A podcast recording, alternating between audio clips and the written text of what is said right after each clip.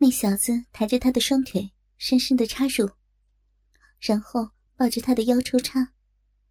他嘴里这时还含着黑子的鸡巴。黑子受到刺激，鸡巴又开始在他嘴里抽动。他还一边揉弄着他的乳房。戴桂琴扭动着身体，让两个壮男一前一后同时享用他的两张嘴。等那小子也把他的精液射在他的子宫里，两人放开他时，他软绵绵的瘫在骨堆上面。旁边的老家伙。却已经准备开始梅开二度了。他把他的身体翻过来，强迫他翘起臀部，然后侮辱性的拍打着他的大白屁股。屁股下面露出他刚被糟蹋的一塌糊涂的骚逼，逼唇已经分开了，露出鲜红的黏膜，上面还有乳白色胶状。已经凝结的精液，他哀求着说：“不要，我真的不行了。”老家伙把龟头对准他的鼻口，不顾他的哀求，强行插入，然后趴在他的背上，从后面抱住他柔软的腹部，让鸡巴深深插入他的身体，而后。有力的抓住他白胖的大腿，抽插起来。戴桂琴的一对大奶子垂在胸前，在猛烈的冲击下剧烈晃动。老家伙一边冲击，一边玩弄他的奶子。在他欲仙欲死的时候，老家伙停下来，再次把他翻过面来朝着他插入后，把他两腿抬起。发起又一轮的猛烈冲击，他再次被奸到昏了过去。老家伙在他昏迷的时候，仍然在继续的抽插他，直到在他的子宫里射精。不到一个小时，三个人就分别各奸误了他两次。他醒过来的时候，下体已经充满了精液。和小臂的分泌物，小腹胀得圆圆的，双腿再也合不拢的样子。骚逼里不断有白色的精浆涌出。他们正在玩他的时候，不知哪里又有两个农民闻风而来。原先的三个已经开始累了，很愿意把他跟新来的生力军分享。新来的人。不知道从哪里弄来一盆水和一块脏兮兮的破布，擦了擦他的下身。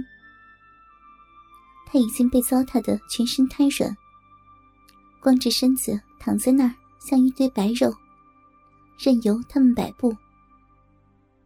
那几个农民全部脱得赤条条的，加上已经全裸的他，五男一女，六条一丝不挂的肉体在晃动着。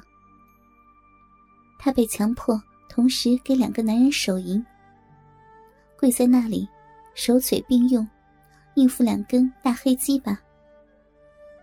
他的双乳垂在胸前，被躺在他下面的另外两个男人玩弄着，而他的屁股则被迫撅着，两腿之间伸进一个脑袋，正在舔弄他的骚逼和屁眼。稍轻。那人翻身起来，从后面插入他的骚逼。这时，他面前的一个农民也把鸡巴插入他的嘴。两个男人就这样一前一后的抽操着，直到他们几乎同时在他的嘴里和臂里爆浆。暂时退到旁边观看。接替的人把鸡巴插入他的嘴中。他依旧撅着屁股跪在地上。新上来的两个农民上下夹住他，两根鸡巴分别插入他的屁眼和小臂。操浪逼的不费什么劲儿就全根进入。插屁眼的那个，又是吐唾沫，又是掰屁股，才插进去一半。他已经痛得叫了起来，全身痉挛，身体痛苦的扭曲着。三个玩弄他的人无动于衷，继续发泄着兽欲。操屁眼的那人最先射精，然后是被他口交的那个。剩下的那个男人抱着她站了起来，两个人的生殖器还紧紧的结合在一起。这时，旁边一个干过一次却缓过劲儿来的，决定尝尝女人屁眼的滋味。他仰卧着，抱着他的那个，就把他的屁眼对准那人的龟头。小心的放下他的身体，戴桂琴就被两个男人夹在中间玩弄。插在逼里的农民射精后，马上就有人顶上，不断有新来的人。就这样，每时每刻都有两到三个男人在同时的奸污他。后来，可能他们觉得精力不济，就开始一对一的轮奸他。而他则一刻都没有停的，用各种姿势不断的性交，精疲力竭，全身水淋淋的他，完全被动的被轮流操着。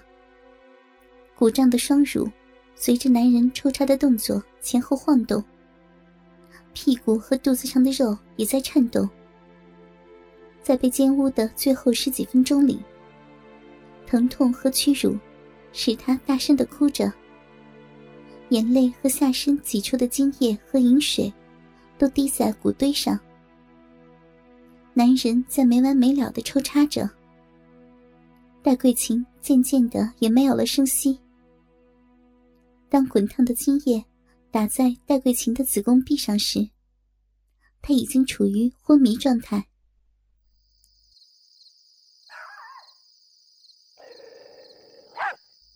天全黑下来的时候。